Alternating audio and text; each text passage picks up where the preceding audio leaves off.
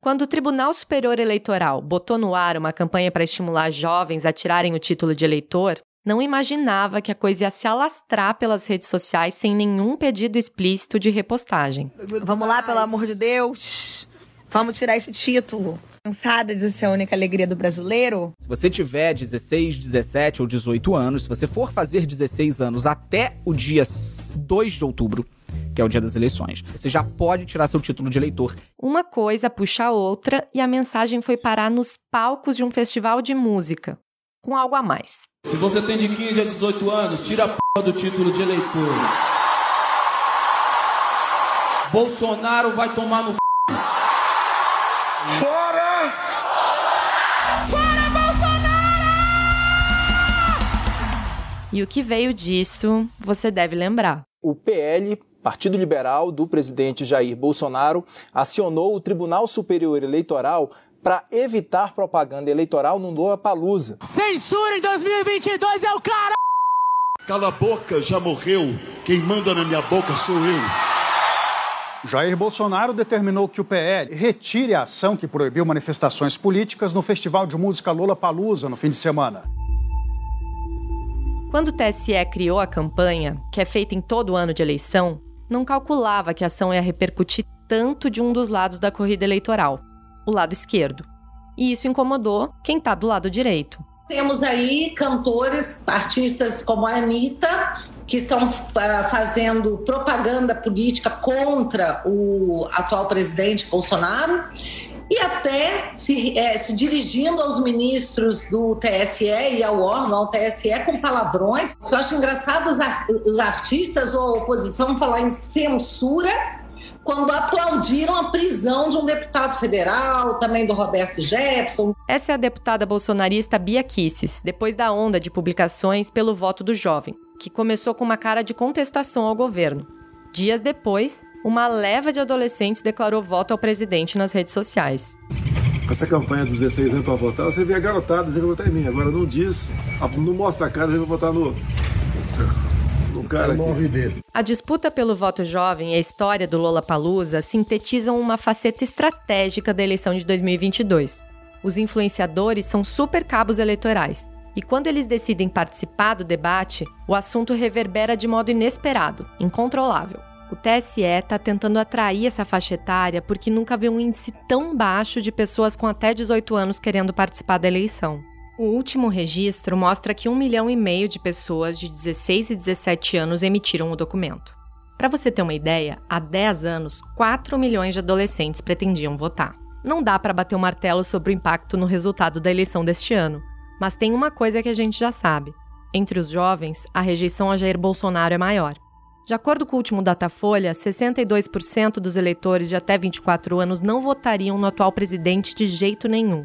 À medida que a idade avança, a rejeição cai, chegando a 47% entre as pessoas com mais de 60 anos. 2018 já mostrou que numa campanha eleitoral é melhor contar com aliados que tenham muitos seguidores, curtidas e engajamento. E desde então, o capital social do influenciador só cresceu. E você nunca mais vai se sentir sozinha na sua vida. Isso quem está dizendo não sou eu.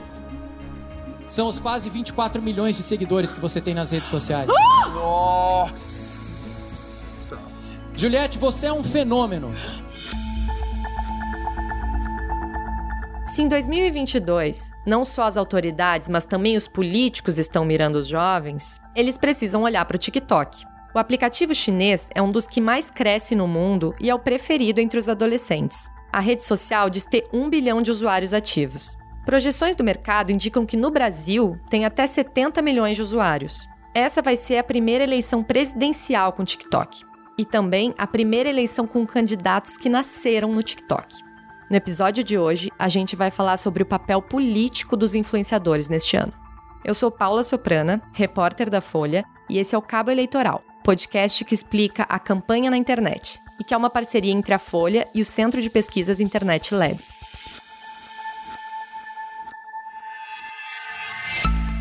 Alô? Alô, quem fala? Aqui é Caroline. Essa é Caroline Sardá, de Joinville.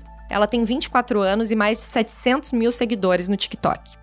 Segundo marqueteiros, um perfil com 50 mil seguidores já chama a atenção das campanhas. As pessoas, elas chegam e aprendem rapidinho com você, 15 segundos, 30 ou no máximo 3 minutos você tem para explicar um conteúdo. A Caroline publica conteúdos didáticos que precisam ir direto ao ponto para captar a atenção das pessoas nos segundos iniciais. Às vezes, ela nem fala, só faz expressões faciais, interage com pequenos textos e músicas que viram tendência na plataforma. E tu explica rapidinho para ela o que é uma prestação de contas, o que é uma cota parlamentar, o que, que é uma cota feminina dentro da política, como é que funciona os três poderes, o que, que é o legislativo, o que, que é o judiciário. Elas não querem coisa difícil, elas querem entender tudo rápido, como um vídeo engraçado no TikTok. Ela é muito ativa na internet desde os 18 anos mas foi só no TikTok que o conteúdo dela começou a viralizar. Eu comecei realmente a me conectar aos movimentos sociais, né, ao movimento feminista,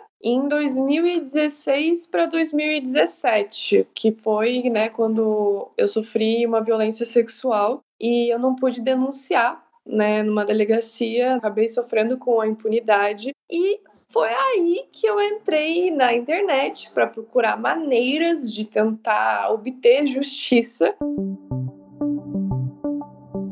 A audiência de um vídeo dela vai de 10 mil a 7 milhões de visualizações.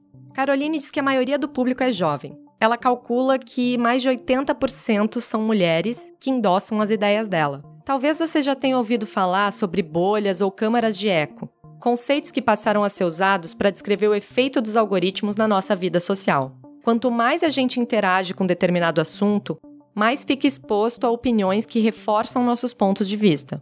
E a realidade social fica limitada a pessoas com as quais a gente tende a concordar. Essa ideia já foi contestada e revisitada. Alguns pesquisadores argumentam que fora das redes as pessoas também fazem isso ficam mais perto de seus iguais.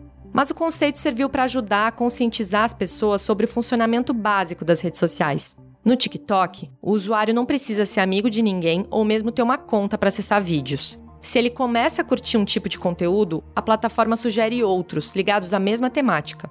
Antes que esse processo fique repetitivo, o algoritmo fura a bolha e oferece um vídeo diferente. Com o deslizar do dedo, dá pra ir de uma cartomante tirando a sorte. Mentalize a pessoa amada, traga a energia da pessoa até a mesa e vamos ver o que a espiritualidade tem a te dizer dessa pessoa. A uma transmissão da guerra feita por moradores da Ucrânia.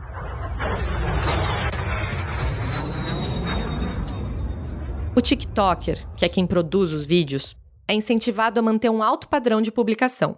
Se postar mais, tem mais chance de viralizar. Se viralizar, mira novas fronteiras de audiência. É um ciclo vicioso por engajamento. Essa tática não é uma exclusividade do TikTok mas o alcance que esse aplicativo dá aos conteúdos é que chama a atenção. 10 pessoas que viram o seu vídeo, se elas gostarem disso, vai para mais 100, daí vai para mais mil, daí vai crescendo mais. E o Instagram não tem esse algoritmo que facilita com que você vá para outras bolhas, ele te mantém ali nos teus seguidores, quem te segue é quem recebe teu conteúdo. No TikTok não, quem não te segue recebe. Às vezes você recebe um hate totalmente do oposto, né, da galera que discorda completamente de você, mas grande parte o algoritmo te joga para um público que tem o mesmo pensamento que o teu.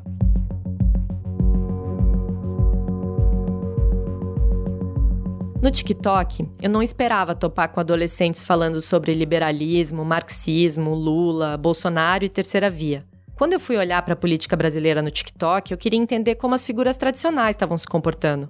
Entre os pré-candidatos à presidência, Bolsonaro lidera em número de seguidores, com 1 milhão e 200 mil pessoas. Em segundo, mas bem distante, vem Ciro Gomes, do PDT, com 82 mil seguidores. Além dos presidenciáveis, há vários parlamentares na plataforma. E eu, como deputado federal, vou lutar durante esses quatro anos, nem que eu morra, nem que eu tenha que rolar com um desgraçado aqui nesse plenário, mas eu vou defender policial e vou condenar bandido vagabundo, que vá tudo pro inferno. Boa parte deles não parece confortável. De uma hora para outra, eles tiveram que sair do palanque e começar a fazer dancinhas para se comunicar com o adolescente. Mas é muito cringe, tipo, é muito cringe. Dá muita vergonha ler. Dentro dessa mesma rede, mas em outro algoritmo, jovens eleitores se dividem entre hashtag right TikTok, à direita. Essa campanha que essas celebridades estão fazendo, essas celebridades que fizeram dinheiro e ficaram famosas em um país livre e capitalista, tem um porquê jovens não entendem de política. Jovens são fãs. Jovens idolatram essas pessoas. Jovens estão preocupados com a próxima dancinha do TikTok e com a música da Anitta chegar no top 1 global. E hashtag left TikTok à esquerda. E o Bolsonaro que conseguiu passar vergonha em pleno Dia Internacional da Mulher. Olha que discurso vergonhoso. Praticamente, dificilmente, uma mulher fazia algo diferente disso, lá nos anos 50, 60. Hoje em dia, as mulheres são praticamente integradas à sociedade. Hoje em dia, as mulheres são praticamente integradas à sociedade. Tem até o centrão do TikTok, mas ele aparece menos. Não dá para ser muito profundo em 30 segundos ou 3 minutos de vídeo, mas quem usa muito a rede aprendeu a otimizar o tempo.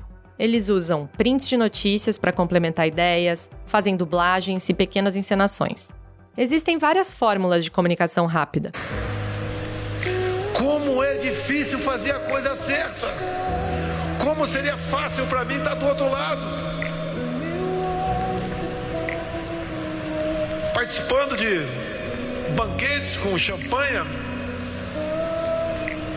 com comidas caríssimas, ignorando vocês.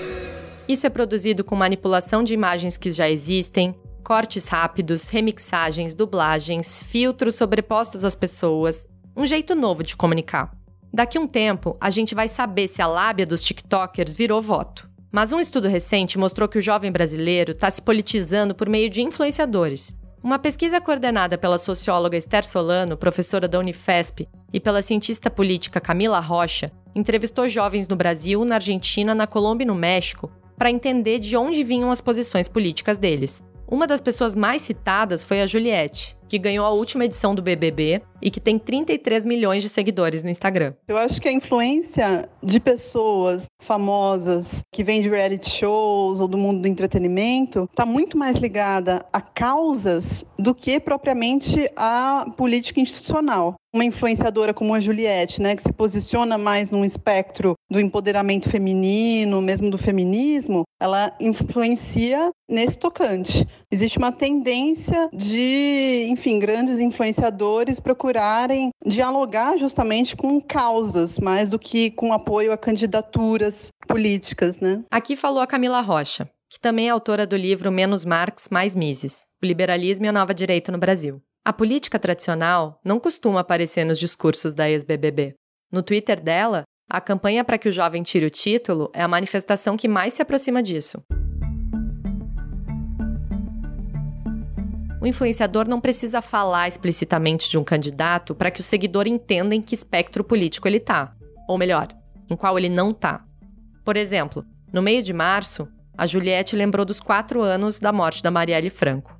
Esse estudo que eu citei mapeou vários canais de influência citados pelos jovens nas redes sociais: o do mercado financeiro, do empreendedorismo, das celebridades e artistas, do pessoal do rap, do humor, dos games. Na ala conservadora estão os figurões, como Alando Santos e Ana Campagnolo, e os canais cristãos, como o de Dave Leonardo e Isadora Pompeu. Mais à esquerda estão os perfis como Mídia Ninja e Quebrando Tabu. Eu adiciono a influência do 342 Arts, coletivo da produtora Paula Lavini, que ajuda a levar a política para a rua. Salve todos os movimentos que vieram de todos os lugares do Brasil. É do Cafro, Cufa, todo mundo. Frente antirracista. Esse país é nosso. Não há um marco temporal. Love as suas de mel. Esse é um trecho do Ato pela Terra, um evento convocado por Caetano Veloso e outros artistas. Em Brasília, eles protestaram contra um pacote de medidas que flexibilizam o licenciamento ambiental e aumentam o uso de agrotóxico. O ato foi organizado nesses canais de esquerda e teve cobertura do canal do Mídia Ninja no YouTube. Não dá para deixar de lado uma outra máquina de influência, que movimenta muita paixão e que vem se deslocando da TV para a internet nos últimos anos. Bem, amigos, rola a bola no TikTok. E ela já começou dando uma aula. Vai virar meme. O companheiro tá livre. Vai arriscar? Haja coração. Esse é um comercial do TikTok. O Galvão Bueno, que vai se despedir das narrações da TV na Copa do Mundo desse ano, tá prometendo se dedicar a projetos digitais depois disso. Eu diria que futebol, o entretenimento geral é o coração né, da internet, né? Aqui falou o Fábio Malini, professor da Universidade Federal do Espírito Santo que estuda a internet desde o fim dos anos 90. Hoje os clubes já negociam as transmissões, né? Há uma geração que já não assiste futebol por televisão. Então você também tem um movimento meio quase natural de locutores que vão sair da televisão e vão pro streaming, entendeu? Porque é onde está chegando a audiência, né? A gente está falando com uma parcela dessas pessoas que acompanham o futebol, são fanáticas por seus times, né? Fazem qualquer coisa por seus times, né? Então baixam aplicativo, são submetidos a novos atores da publicidade. Imagine o potencial de influência do Casimiro, que tem mais de 2 milhões de seguidores na Twitch, onde comenta futebol. Thiago Leifert deve estar tristão, né, mano? Tipo assim, ele revela que ele é São Paulino, começa a comentar o Paulistão, no primeiro Paulistão que ele comenta, são Paulo toma 4 a 0 Tem mais uma tendência que o Maline chamou a atenção, que é o fofocariado. Perfis com um volume muito grande, massivo de audiência, né? Que com frequência já tem uma, uma decisão política a tomar, né? Assim, na verdade já tomou essa decisão política, né? É um fora Bolsonaro e aí há uma repercussão. Ou seja, todo um campo que eu diria mais pró-Bolsonaro do mercado financeiro e do mundo sertanejo, que também é muito massivo. São os sites o Gloss e Choquei e os perfis que eles têm no Instagram com mais de 15 milhões de seguidores. Nos canais do mercado financeiro, e aí a gente está falando de Telegram, YouTube, Instagram, Predomina o discurso de apoio a privatizações, a leis trabalhistas mais flexíveis e menos dependência do Estado. Aquela pessoa tem uma certa visão política, porque ela está falando de como é importante a privatização da Eletrobras, aumentar o valor das ações da Eletrobras, e aí a sua renda passiva vai aumentar mais. Isso já é uma, uma evangelização dentro de um certo ponto de vista político que está mais associada a uma candidatura. Como grande parte da audiência tem pouca experiência em investimento, o influenciador vira um guru, capaz até de impactar a renda das pessoas. A gente fala tanto de influenciador que parece um conceito que está há anos no dicionário e que designa uma celebridade digital. Mas assim como o termo fake news, a definição de influenciador não é tão objetiva. Costumam ser pessoas que produzem conteúdos para as redes sociais e que têm um engajamento significativo. Essa definição, por exemplo, é usada num guia para influenciadores digitais nas eleições, feito pelo Internet Lab e pelas redes cordiais. Uma pesquisa do Ibope Inteligência mostra que metade dos internautas brasileiros segue algum tipo de influenciador digital. Desses seguidores, 75% têm entre 16 e 24 anos e 56% são da classe A. O mercado de marketing de influência movimenta cerca de 3 bilhões de dólares no Brasil, segundo uma estimativa da Media Kicks, que faz um levantamento anual do setor no final do ano passado, as pesquisas já apontavam que 67% das empresas elas já iriam investir em influenciadores, né? As marcas iam investir em influenciadores. Essa é a publicitária Teca Galvão, da agência Suba. Ela foi uma das responsáveis por cuidar da reputação da Juliette nas mídias sociais durante o BBB. Então é um mercado muito grande. As marcas, elas investindo na influência, elas falam muito mais próximo com o público delas do que talvez investir numa mídia comum, né? Porque o influenciador ele passa a verdade nas coisas que ele fala. Como a relação entre o influenciador e o público é muito próxima, existe uma expectativa de que essas figuras se posicionem politicamente. Se o influenciador ele resolve se posicionar, ele vai ter que aguentar o que ele está dizendo e ele vai entender esse preço que ele vai pagar, mas eu acho que a pessoa não pode ser neutro. A gente está em 2022 e não dá para ficar em cima do muro. Já está bem nítido que a Justiça Eleitoral entendeu a importância do influenciador. Entendeu tanto que mudou a legislação. Neste ano, está proibido fazer o chamado public post com conteúdo eleitoral. O influenciador pode participar do debate público, pode entrevistar candidato, pode até fazer live, desde que não seja live mício, que é a versão digital do show mício. O que o influenciador não pode é se envolver com dinheiro ou outra espécie de remuneração nos conteúdos de suas redes sociais. A lei eleitoral já vedava qualquer verba para o compartilhamento de conteúdo político, mas agora o TSE deixou isso bem mais claro. O artigo 57C da Lei das Eleições veda todo e qualquer tipo de propaganda eleitoral paga na internet. A única exceção é para o chamado impulsionamento de conteúdo, o dinheiro para promover publicações no Facebook e no Google. Qualquer outra ação envolvendo algum tipo de publicidade paga na internet está vedada. e o TSE decidiu esmiuçar isso diante da quantidade de ferramentas de marketing digital. Uma das prerrogativas do TSE dada pela lei eleitoral é que ele interprete a lei eleitoral de acordo com as inovações tecnológicas, as novidades tecnológicas, para que sempre fique atualizado. Essa é Heloísa Massaro, diretora no Internet Lab. No ano passado, o Instituto submeteu em uma consulta pública do TSE a sugestão para tornar expressa essa vedação ao public post. Porque os influenciadores são nós importantes nessa rede para aumentar o alcance e o engajamento de certas publicações. Eles têm um alcance grande, eles têm um público ali que segue, eles têm certa credibilidade. Então, quando se tem, né, esse nó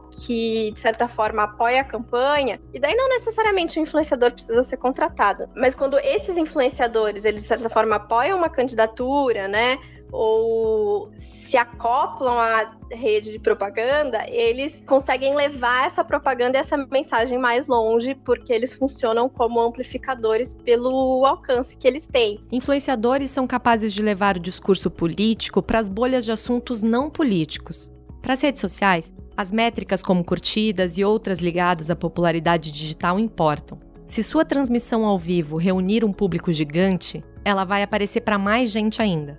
O produtor de conteúdo ativo é sempre incentivado a ser cada vez mais ativo. E como os números importam, já existe um mercado vasto de venda de likes, seguidores, engajamento. O Caio Machado, diretor do Vero, um instituto cofundado por Felipe Neto para combater a desinformação, falou comigo sobre isso. A compra de métricas das redes sociais que definem alcance, né, definem o tamanho do megafone, é algo extremamente fácil, é algo baratíssimo. Uh, você pode comprar dezenas de seguidores, né, comprando lotes de seguidores por valores tão baixos quanto 10 reais. Então dá para comprar like, seguidor, comentário, tudo, tudo que você puder imaginar é possível comprar de uma forma extremamente disponível, acessível, barata. O Caio conduz uma pesquisa sobre compra de métricas no Instagram. Ele compartilhou alguns dados na nossa conversa. Ele catalogou 108 perfis que vendem curtidas, seguidores, visualizações dos stories, espectadores, enfim, números que fazem as pessoas parecerem mais populares no Instagram. De 13 perfis analisados, nenhum possui CNPJ. Quem negocia pode escolher seguidores brasileiros ou internacionais. O brasileiro é mais caro. 5 mil pessoas custam mais ou menos 120 reais. Você pode comprar seguidores robôs ou likes de pessoas reais. Nesse processo, a gente achou a venda de seguidores e funcionalidades uh, de outras plataformas. Então, muitas vezes, coisas que a gente nem imagina que são relevantes são vendidas. Eu posso postar um story com meu Instagram de 50 seguidores, mas ter 10 mil visualizações. E isso tudo é computado, né? Eu também fui atrás de algumas empresas. Tentei ligar para quatro, nenhuma atendeu. Elas responderam que a comunicação precisava ser por texto, por WhatsApp. Conversei com um atendente de uma marca chamada Turbine Digital. Perguntei se dava para comprar engajamento para a rede de políticos, e a resposta imediata foi: pode sim. Eu disse que desconfiava que essa compra era ilegal, mas a resposta foi que os serviços estavam de acordo com as diretrizes do Instagram e que a estratégia agrega números para uma maior credibilidade e autoridade digital do seu perfil. A atendente de outra empresa disse que os perfis da base são de pessoas reais que estão lá para ganhar dinheiro. Ou seja, são remunerados para ceder o perfil no Instagram. Você tem centenas de negócios, você tem cursos que ensinam as pessoas a se tornarem vendedores de likes, quer dizer, chegou num nível quase marketing multinível, tem sistemas automatizados. Então, se isso acontece para qualquer coisa, né, no mundo comercial, você quer ter seguidores na sua página, etc., isso vai acontecer também no mundo político, né? E você pode criar, portanto, influenciadores na base do investimento em números muito artificiais. O Instagram diz que serviços de engajamento falso, que aumentam artificialmente a popularidade de uma conta, violam os termos de uso da rede social. A empresa também diz que tem dedicado recursos para combater esse tipo de abuso, o que inclui a remoção das contas. A compra de seguidores não está expressa na lei, mas advogados eleitorais dizem que o ato pode configurar propaganda paga.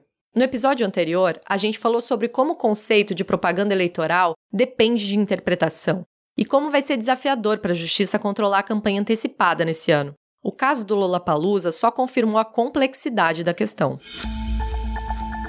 A influência acontece dentro das redes, mas ela também vai para a rua, para os palcos e para a urna. Às vezes eu fico um pouco de mãos atadas por ser só ativista e não conseguir gerar tudo que eu gostaria de estar gerando para as mulheres. A Caroline, a TikToker feminista que você ouviu no começo do episódio, decidiu concorrer a deputada estadual pelo PSOL de Santa Catarina. E ela vai disputar com a principal antagonista dela no estado.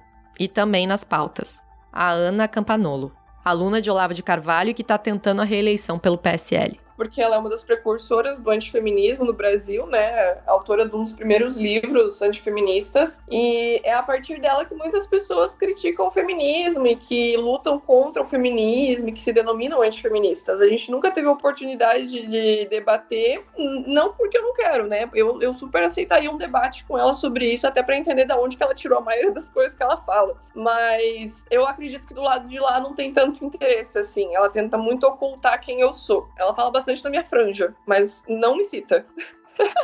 Além de concorrer a um cargo, Caroline vai precisar entrar em outras redes sociais. Enquanto os políticos mais velhos migram para o TikTok para falar com gente da geração dela, a pré-candidata diz que vai abrir uma conta no Facebook para conversar com a geração deles. Você percebe que a galera mais da direita tem um público um pouco mais velho e a galera da esquerda tem um público mais jovem. Esse foi o segundo episódio do Cabo Eleitoral, uma parceria entre a Folha e o Internet Lab. Segue o podcast no seu aplicativo favorito para não perder os próximos episódios. Eu sou a Paula Soprana, fiz a produção e o roteiro desse podcast. A edição de som é de Luan Alencar e a coordenação é de Magê Flores. Você ouviu áudios de Multishow, Bis, CNN, Rede Globo e Jovem Pan. Na quarta-feira que vem, a gente vai mostrar como está a engrenagem de conspirações na disputa de 2022. Até mais!